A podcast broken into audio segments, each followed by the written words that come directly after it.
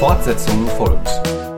Ein Podcast aus der Reihe 60 Sekunden mit Gott mit Alexander Tschense und Volker Neuhoff. Das Thema der Woche heißt Wir laufen wieder. Einmal Marathon und weiter. Der Marathonlauf in Berlin. Egal wo, am Streckenrand herrschte zu jeder Zeit Volksfeststimmung. Menschen aus vielen Ländern der Welt feierten ihre Freunde und Bekannte auf der Strecke, die versuchten, ihre persönliche Höchstleistung abzurufen. Sowohl am Start als auch später konnte man in unzählige strahlende und fröhliche Gesichter der Läuferinnen und Läufer gucken. Das war so ein Grundgefühl. Erleichterung, wir können wirklich starten.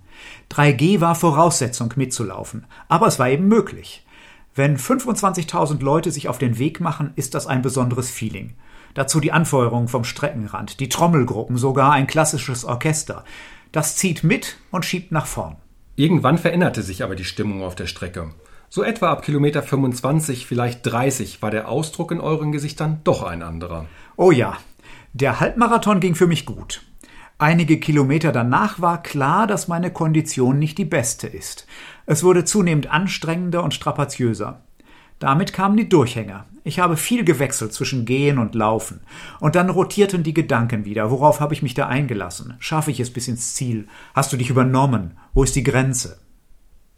Mir ging das nicht allein so. Etliche sind zwischendurch gegangen oder ganz langsam gelaufen. Das blieb nicht unbemerkt. Wie viele Anfeuerungsrufe habe ich gehört. Die Vornamen der Laufenden waren bei den Startnummern, die sie trugen, abgedruckt. Und dann hörtest du, Joanne, super, du schaffst das. Volker, das sieht gut aus, die letzten Kilometer noch. Auf meiner Laufuhr kamen wie bei vielen anderen auch Hinweise an.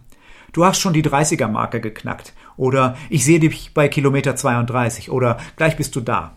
Ganz stark fand ich einen Zuruf vom Rand, als ich mal wieder ging. Du machst das großartig. Genieß den Tag. Das ist ein so tolles Erlebnis. Das Ziel erreichst du auch so. Hat der Jubel euch getragen? Ja, und das kann man wohl auch für den Alltag mitnehmen, wie wichtig es ist, achtsam zu sein und zu motivieren und zu unterstützen. Und wenn es nur ein kurzer, aufmunternder Satz für jemand anders ist. Fortsetzung folgt. Morgen bei der Evangelischen Kirchengemeinde Lippstadt.